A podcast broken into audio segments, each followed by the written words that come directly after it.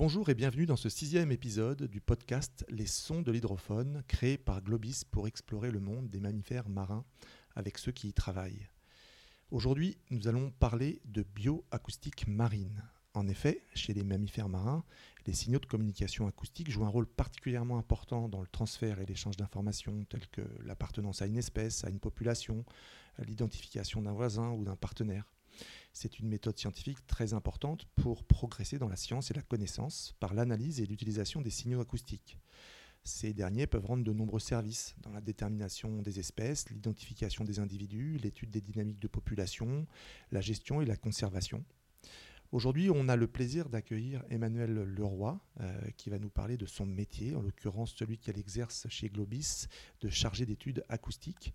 Elle a rejoint l'équipe il y a quelques semaines pour prendre en charge le programme Déclic, lequel met en œuvre cette méthode pour mieux identifier et répertorier les cétacés dans les eaux réunionnaises.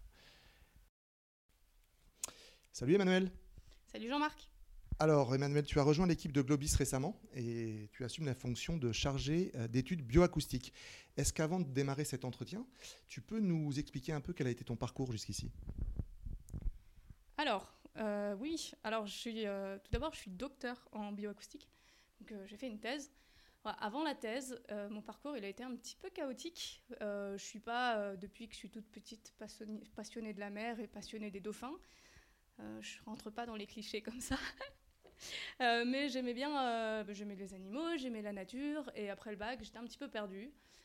donc je j'aimais bien la biologie. je suis partie en classe préparatoire biologie pour, faire, pour intégrer les écoles agro-véto. Après trois ans de classe prépa, euh, je suis repartie en fac, donc en biologie, euh, licence 3 de biologie des organismes et des populations. Et suite à ça, euh, j'ai découvert l'éthologie, donc le comportement animal, qui m'a assez passionnée. Donc je suis partie en master de comportement animal et humain à Rennes. j'ai fait un master 1 et j'ai refait un master ensuite de, d'écologie fonctionnelle, comportementale et évolutive, toujours à Rennes. Et dans le cadre de, donc de ce premier Master 1 de comportement animal, j'ai euh, fait un stage de deux mois que j'ai fait aux zoo sur un groupe de singes capucins. Et euh, c'est là que je me suis rendu compte que ce qui m'intéressait en les observant, c'était leur manière de communiquer, leur communication vocale. Et j'ai eu un peu le déclic en me disant Ah, euh, c'est là-dessus que j'aimerais bien travailler.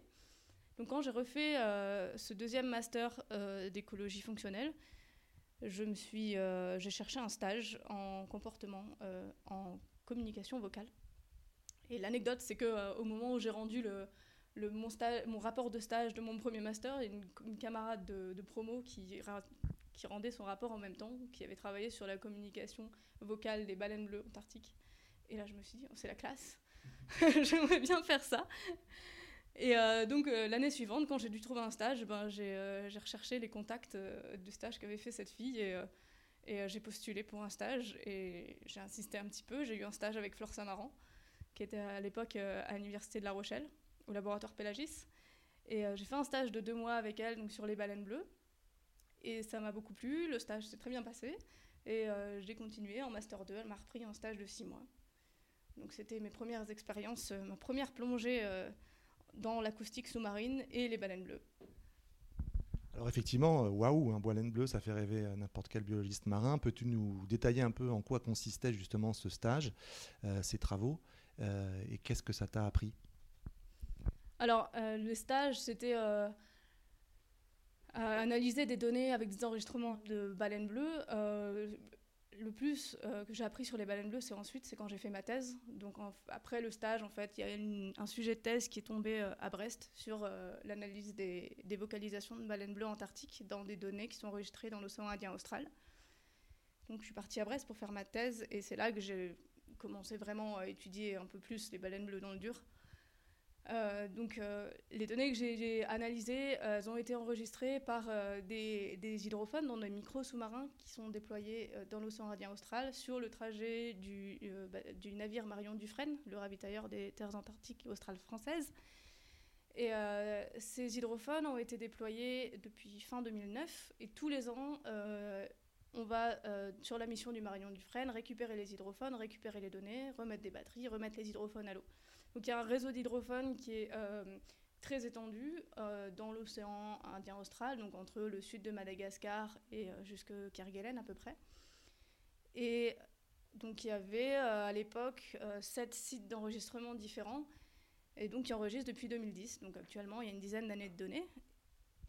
Et pendant ma thèse, donc j'ai analysé ces données euh, pour comprendre euh, le, les mouvements de, migration et de distribution des baleines bleues antarctiques. Alors, dans l'océan Indien, il y a deux, sous-espèces de baleines bleues. Il y a la plus grande, qui est la baleine bleue antarctique, qui fait 30 mètres de long, et qui s'alimente en Antarctique et euh, se reproduit et hiverne dans les eaux les plus chaudes. Donc on sait qu'elle se répartit dans l'océan Indien. Et après, il y a la baleine bleue pygmée, qui est un chouïa plus petite, elle fait 24 mètres, elle n'est pas si pygmée que ça. Et, euh, celle-ci, la baleine bleue pygmée, il y a, euh, euh, elle, ne descend pas s'alimenter en Antarctique, elle reste toute l'année dans l'océan Indien, mais on ne sait pas exactement où. Alors, un truc sur les baleines bleues pygmées, c'est qu'il y a quatre populations maintenant, c'est qu'il y a quatre populations qui sont acoustiquement différentes, donc chacune a un champ différent. Donc c'est la seule manière pour les différencier. Donc la baleine bleue antarctique aura un signal vocal particulier et les quatre populations de baleines bleues pygmées, elles auront chacune un signal vocal particulier. Et le fait qu'il y en ait quatre, c'est tout nouveau parce que euh, ça a été publié il y a, il y a quoi? Il y a deux, trois mois. On a trouvé une nouvelle population acoustique au large de Oman, dans l'Indien nord-ouest donc on voit bien qu'effectivement la bioacoustique peut euh, rendre un certain nombre de, services, en tout cas apporter des données euh, très variées qui peuvent euh, permettre de déterminer des espèces, d'identifier, j'imagine, des individus. Est-ce que tu peux nous, préciser justement ce que recouvre ce terme dans le milieu naturaliste et ce qu'est, in fine, la, la bioacoustique pardon, précisément? La bioacoustique, c'est l'étude des bruits du vivant. Donc euh, nous, on se focalise un petit peu euh, sur la communication vocale, mais en fait, bioacoustique, il va aussi inclure euh, tous les bruits qui sont produits par l'animal, pas forcément vocalement, mais un clap d'une nageoire, ça va faire partie de la bioacoustique. Ça peut donner des, des informations sur le comportement des animaux, par exemple. Alors, quelles sont les applications de la bioacoustique? À quoi ça sert exactement pour un naturaliste? Alors, ça va être une méthode d'observation alternative. Euh, quand, l'observation est difficile, par exemple dans votre jardin, euh, vous entendez les oiseaux, mais vous ne les, voyez pas forcément. C'est plus facile, par exemple, d'écouter les oiseaux si on connaît euh, le chant qu'ils font, d'identifier l'espèce par le chant, qu'en l'observant, puisque bah, dans, l'arbre, avec les feuilles, on ne le verra pas. Bah, dans la mer, c'est pareil. les cétacés, c'est des, animaux qui sont extrêmement difficiles à observer surtout quand on est sur des espèces qui sont hauturières, donc au large, euh, dans des zones polaires, par exemple, dans le cas de la baleine bleue antarctique. Euh, si on veut aller les observer, il faut monter des missions en mer qui sont coûteuses. Il faut, on est dépendant de la météo, donc on va devoir partir euh, uniquement pendant l'été austral. Il faut un état de mer qui soit plutôt bon, et on ne peut pas observer de nuit. L'avantage de la, de la bioacoustique, ça va être qu'on peut déployer un instrument donc un hydrophone qu'on va laisser sur site et qui va enregistrer pendant euh, plusieurs mois, par exemple, en continu. Et donc on va par la suite récupérer les instruments, récupérer les données et avoir euh, enregistré l'environnement sonore sous-marin et avoir une information de ce qui se passe à notre point d'écoute pendant euh, toute la durée de l'enregistrement. Qu'est-ce que ça peut nous apprendre spécifiquement sur les mammifères marins, la bioacoustique? Parce que tu as parlé des, oiseaux, on pourrait parler également d'autres espèces.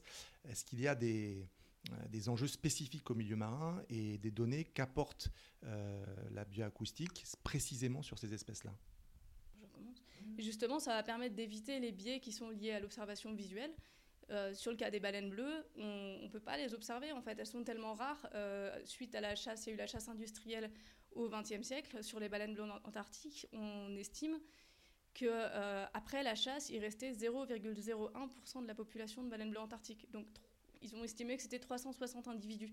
Donc il faut aller chercher 360 individus dans tout l'océan austral, euh, plus en profondeur, puisqu'elle ne reste pas tout le temps à la surface. Donc chercher, c'est chercher une aiguille dans une botte de foin. Donc l'acoustique, ça va nous permettre d'en comprendre un peu plus sur euh, leur biologie, leur migration, leur répartition, leur habitat. Ok, alors du coup, euh, ces, axes de, recherche sont ceux qui, j'imagine, sont déployés sur le projet Déclic que tu as, dont tu as la charge chez Globis. Tu, as rejoint l'équipe pour, euh, euh, être sur le terrain, faire des enregistrements, traiter ces enregistrements. Quel est l'enjeu de ce projet ici dans l'océan Indien, autour de la Réunion? Peux-tu nous préciser ça? Alors, le projet Déclic, il a pour but, dans un premier temps, de d'étudier et de caractériser le répertoire vocal des espèces de cétacés à dents, donc les odontocètes, qu'on trouve autour de la Réunion. Donc en fait, quand on veut utiliser la bioacoustique, quand on veut utiliser ce qu'on appelle la surveillance par acoustique passive, euh, il faut a priori qu'on connaisse le, répertoire vocal des espèces, parce qu'on euh, on peut enregistrer l'environnement sonore sous-marin, on peut trouver des vocalisations et savoir que ce sont des sons biologiques, mais si on ne connaît pas le répertoire vocal des espèces, on ne va pas savoir à qui appartiennent ces sons biologiques qu'on enregistre. Donc l'intérêt, c'est de, caractériser ces répertoires vocaux euh, et puis euh, d'utiliser cette connaissance par la suite pour euh, implémenter et développer une méthode de détection et de classification des sons. Donc ces méthodes de détection et classification, elles sont, elles sont nécessaires parce que quand on utilise la surveillance par acoustique passive, on va générer des gros jeux de données des gros jeux de données acoustiques, euh, parfois donc plusieurs années, comme je disais par exemple pour les baleines bleues. Si on n'a pas des algorithmes qu'on appelle de traitement du signal qui vont venir nous aider à dépouiller ces données, euh, ben on peut passer des. Enfin, c'est pas possible euh, humainement, de, de, en, moyen, en termes de moyens humains, de, de, venir décortiquer ces données à la main. Donc on a besoin de développer des algorithmes qui vont nous permettre de dire, qui vont nous aider à dire, bah, tiens là, à tel moment dans les enregistrements, tu as une vocalisation et c'est une vocalisation de telle espèce. Donc ça, c'est euh, le premier objectif du programme Déclic. Donc c'est caractériser les répertoires vocaux pour ensuite pouvoir développer euh, un outil de détection et de classification. Et ces, outils vont nous permettre ensuite de, ben, euh, de déployer des hydrophones sur du plus long terme au large de la Réunion et, de pouvoir surveiller et savoir quelles sont les espèces qu'on trouve au large de la Réunion. Il y a un autre objectif également, c'est euh, euh, de pouvoir identifier quelles sont les espèces qui sont responsables de la déprédation sur les pêcheries.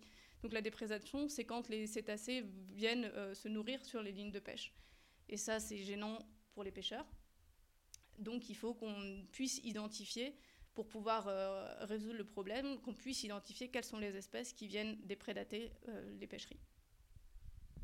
Alors il paraît que chaque cétacé a hum, des vocalises qui lui sont propres. Évidemment, c'est ce que le projet Déclic entend euh, caractériser, comme tu viens de le dire.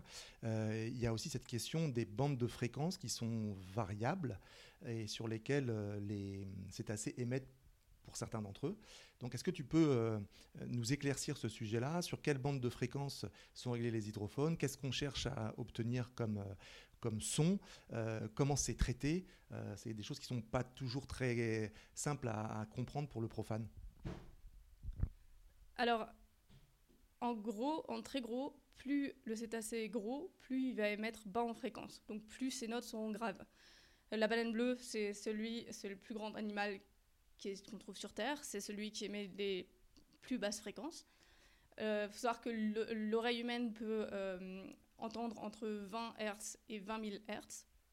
La baleine bleue, elle émet, euh, par exemple pour la baleine bleue antarctique, elle émet entre 18 et 27 Hz, ou 26 Hz maintenant. Donc on ne peut même pas, l'entendre. Euh, les dauphins, ils sont complètement de l'autre côté du spectre de fréquence, puisque eux, ils émettent presque dans les ultrasons. Donc ils émettent euh, les sifflements qu'on trouve aux alentours de 9000, 10 000 Hz. Euh, et des clics qui sont, euh, qui sont dans les ultrasons qu'on peut même pas, parfois pas entendre, en tout cas une partie qu'on ne peut pas entendre. Alors ça suppose que les outils, les instruments qu'on utilise, en l'occurrence les hydrophones, soient réglés sur une fréquence particulière pour qu'ils soient en mesure de capter ces sons? Alors en fait, on ne se règle pas sur une fréquence particulière, mais oui, on va décider d'entre euh, jusqu'à quelle fréquence notre hydrophone enregistre on va toujours partir de zéro. Il va toujours enregistrer entre zéro et quelque chose. Il faut qu'on décide de la fréquence euh, maximale. Donc, si on est intéressé par enregistrer les grandes baleines, on va, ce qu'on dit, échantillonner à des basses fréquences. Si on est intéressé euh, pour enregistrer des dauphins ou des baleines à bec qui, elles, euh, émettent dans des, ultra hautes fréquences, alors il faut qu'on enregistre jusqu'à des fréquences très élevées. Par, par exemple, l'hydrophone qu'on utilise là sur le programme Déclic, il enregistre jusqu'à 144 kHz, donc 144, 144 000 Hz. Il faut savoir que euh, plus la bande de fréquence est grande, euh, plus ça prend de l'espace de stockage et plus ça utilise d'énergie. Donc c'est un, peu un, compromis qu'il faut faire en fonction des études qu'on veut faire. Euh, si on cible, en fonction des espèces qu'on cible, il faut savoir que si on veut détecter des, des baleines à bec, par exemple, mais qu'on veut en même temps enregistrer sur du long terme, il va falloir qu'on ait un, cycle d'enregistrement, qu'on enregistre par exemple 5 euh, minutes par heure, si on veut enregistrer pour plusieurs mois. Si on n'est vraiment pas intéressé par les cétacés à dents et qu'on veut euh, des grandes baleines, là on peut euh, enregistrer en continu sur une année parce qu'on aura une fréquence d'échantillonnage qui sera beaucoup plus basse. Donc le projet d'Aclic va s'intéresser à identifier et mieux caractériser les différents types de vocalises, de sons qui émettent à la fois les odontocètes, les cétacés à dents, mais également les mysticètes, euh, la famille des, donc des baleines à fanon. Euh, je suppose que ces deux types de vocalises, euh, selon ces deux familles, sont très particulières et très distinctives. Peux-tu nous donner un peu des explications sur tout ça? Alors oui, la une très grande distinction, c'est que tous les, les, cétacés à dents vont utiliser ce système de sonar qu'ils ont, c'est ce qu'on appelle l'écolocalisation. Donc ils vont émettre des clics pour, euh, pour naviguer et pour chasser. Donc ils vont repérer leur proie euh, avec les clics. Euh, on a les, ils émettent des clics, on va dire régulièrement. Et puis quand ils se rapprochent de leur cible, les clics sont de plus en plus rapides. Donc c'est un truc par exemple qu'on peut voir chez les cachalots. Ils vont sonder. Quand ils sondent, ils émettent un clic très régulier. Et puis le train de clics s'accélère et euh, quand on sait que le train de clic s'arrête, c'est que probablement ils, ont réussi à attraper leur calmar. Euh, donc les dauphins, les globicéphales, les ors qui vont émettre ces clics, et ils émettent également euh, en vocalisation de plus de socialisation et de contact, ils émettent des sifflements. Il y a également un autre terme qu'on entend souvent évoquer quand on parle d'acoustique avec les cétacés, c'est le terme de coda qu'on applique aux au cachalots. Euh, il s'agit de quoi là en l'occurrence? Alors euh, les cachalots, ils émettent que des clics, ils n'ont pas de sifflement. ils vont émettre donc ces clics d'écolocalisation dont je parlais tout à l'heure, donc on entend qu'ils sont émis régulièrement quand, quand ils sondent et qui s'accélèrent quand ils approchent d'une proie. Mais ils ont également en, en, vocalisation sociale, ils ont des codas, donc c'est quelque chose de très rythmé il y a euh, un pattern, enfin un patron d'émission des codas, ça va être. Euh, c'est toujours le même rythme qui est répété. Et euh, ce patron, il va être propre à un groupe de cachalots et propre à une région. C'est comme ça qu'on peut repérer les, les, différents groupes, les groupes acoustiques de cachalots. Alors en ce qui concerne les mysticètes, ils n'ont pas les colocalisations ils n'émettent que euh, des vocalisations qui sont à but euh, social, a priori. Donc euh, on connaît très bien celle des baleines à bosse qui ont des chants très élaborés. les baleines bleues, elles, elles ont un chant beaucoup plus stéréotypé. En gros, c'est toujours la même vocalise qui va être émise avec un intervalle régulier pendant des heures, des heures et des heures. on sait pour ces espèces que ce sont les mâles qui chantent, a priori, les femelles peuvent émettre des sons, mais ce ne sont pas des chants. Et euh, enfin, leur rôle, ce serait euh, à but reproductif, si c'est émis que par un sexe. Soit pour attirer les femelles, soit pour dire aux autres mâles, pour dire qu'ils sont, ils sont là, ils sont déjà là, et que ça ne sert à rien de venir envahir leur espace. Voilà, donc pour les mysticètes, il n'y a pas d'écolocalisation, et c'est la principale différence donc, entre les odontocètes et les mysticètes. Alors justement, j'ai ramené quelques petits sons de l'hydrophone. Euh, j'ai ramené des baleines bleues parce que bon, je suis un petit peu, euh, un petit peu spécialisée baleines bleues. Donc j'ai ramené justement ces baleines bleues de l'Antarctique que j'ai étudiées pendant pendant cinq ans à peu près. Et j'ai amené, donc on entend cette baleine bleue de l'Antarctique, euh, dont le son a été accéléré dix fois pour qu'on puisse l'entendre, puisque sinon c'est trop grave pour notre oreille. Donc on, entend bien cette vocalisation qui est répétée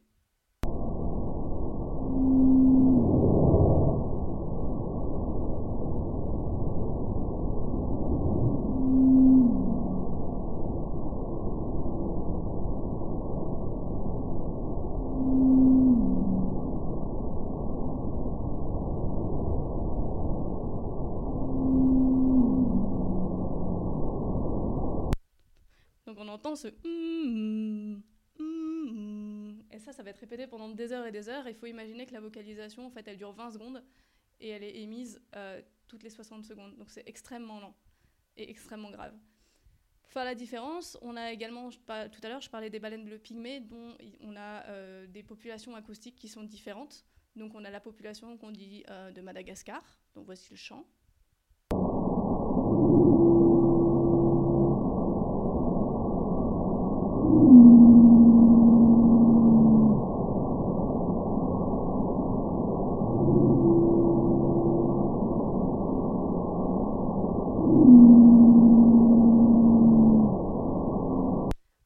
population qui a un champ un petit peu plus complexe.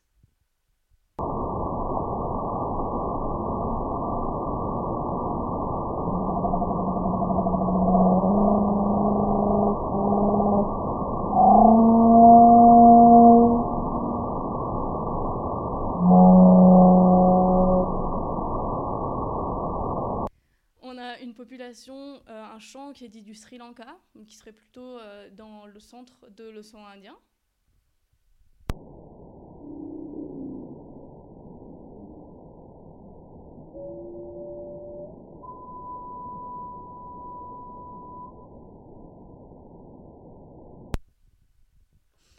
Et on a cette nouvelle population qui, a été, euh, qui vient d'être découverte au large d'Oman, donc dans l'océan Indien nord-ouest.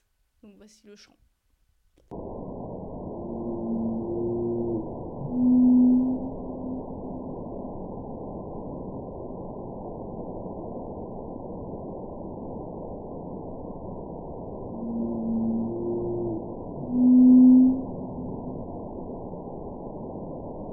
Euh, et, quelques exemples donc, de sons qu'on a enregistrés sur des clics. Donc là, on a euh, des sons de grands dauphins donc on a les sifflements et on va entendre les clics.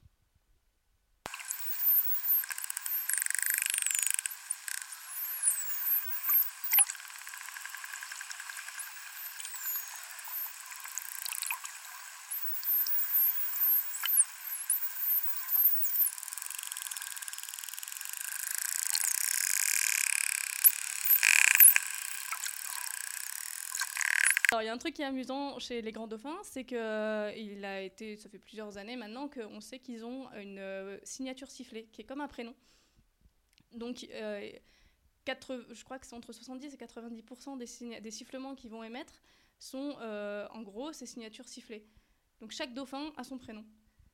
Et il va répéter son prénom. moi, j'ai commencé déjà à dépouiller un peu les enregistrements pour le programme Déclic, et on voit clairement qu'il y a des sifflements qui reviennent à l'identique 4, 5, 6 fois d'affilée.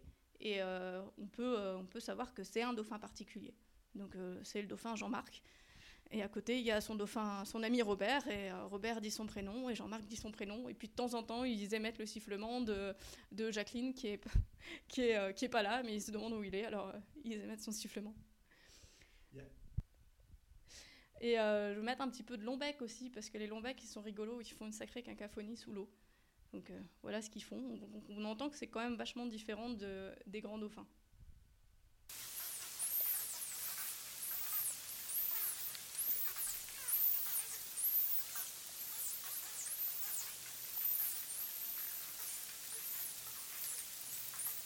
Et un peu de cachalot pour finir, parce que les cachalots, c'est rigolo.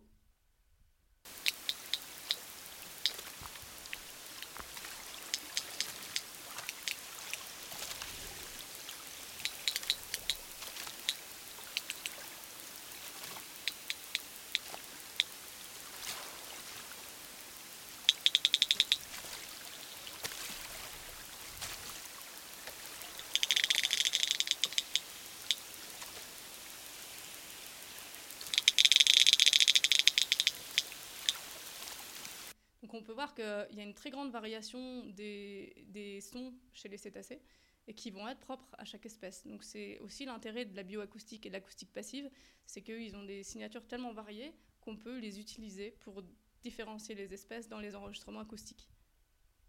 Euh, une fois que tu as enregistré donc ces, sons, euh, ces vocalises ces sifflements de cétacés à dents, puisque c'est l'enjeu du projet Déclic. il faut les traiter, j'imagine. tous ces enregistrements sont très volumineux, tu l'as dit. Il faut les extraire d'un hydrophone et puis ensuite il faut les analyser. Comment concrètement ça se passe?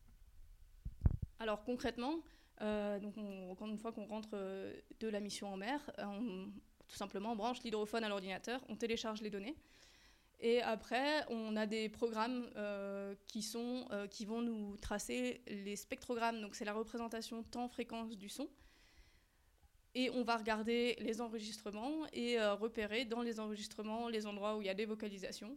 Et l'idée, c'est que ce programme que j'utilise va, par exemple, me permettre de faire des petits, sur, le, sur le spectrogramme, faire une petite sélection, un petit cadre de sélection autour d'une vocalisation et euh, la rentrer dans un tableur pour que je sache à quel moment de la donnée, euh, à quel moment de l'enregistrement il y a une vocalisation. Et moi, après, je vais euh, mettre des petites étiquettes sur tous mes événements, sur, toutes mes vocalisations que je vais extraire. Et dire ça, c'était un grand dauphin, ça, c'était un dauphin long-bec, ça, c'était un dauphin tacheté. Et une fois que j'aurai toutes ces vocalisations, donc une bonne connaissance du répertoire vocal, on pourra ensuite attaquer la partie de développement du détecteur.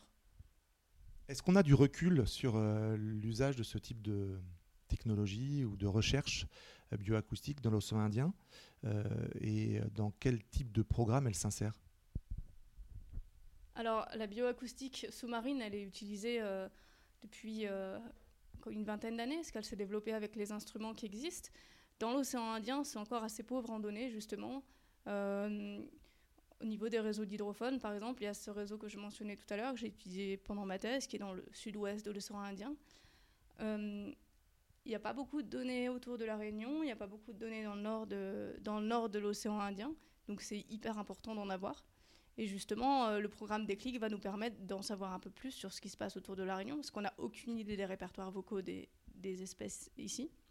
C'est un projet qui est euh, inédit et innovant qui va nous apprendre beaucoup sur les espèces euh, dans cette partie de l'océan Indien et euh, potentiellement un peu plus large si un jour Globis décide, par le biais d'autres projets, de, de, mettre, de déployer d'autres hydrophones, d'autres instruments dans l'océan Indien, dans le nord de l'océan Indien potentiellement.